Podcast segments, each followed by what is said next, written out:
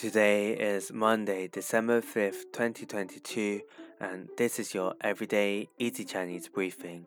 大家好，我是林老师, and in under 5 minutes every weekday, you'll learn a new word and how to use this word correctly in phrases and sentences. Today's word of the day is 随,随, which means with.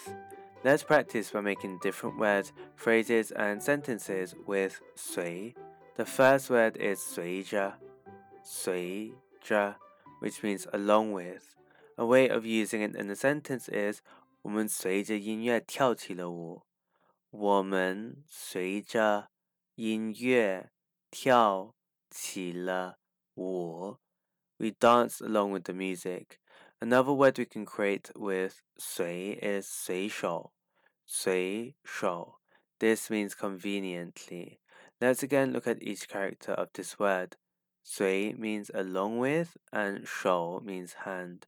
A way of using it in a sentence is 随手关门,随手关门. Close the door behind you. We say this to someone who is either coming into a room or going out and they can conveniently close the door behind them. Finally, we can create the word 随意,随意 which means as one pleases. The yi here means intention. A way of using it in a sentence is 我喜欢随意送礼物。我喜欢随意送礼物。I like to give out gifts whenever I feel like it. This is referring to someone who gives out presents not only on special occasions but randomly. Today we looked at the word 随, which means with, and we created other words using it. These are 随着 along with 随手 conveniently and 随意 as one pleases.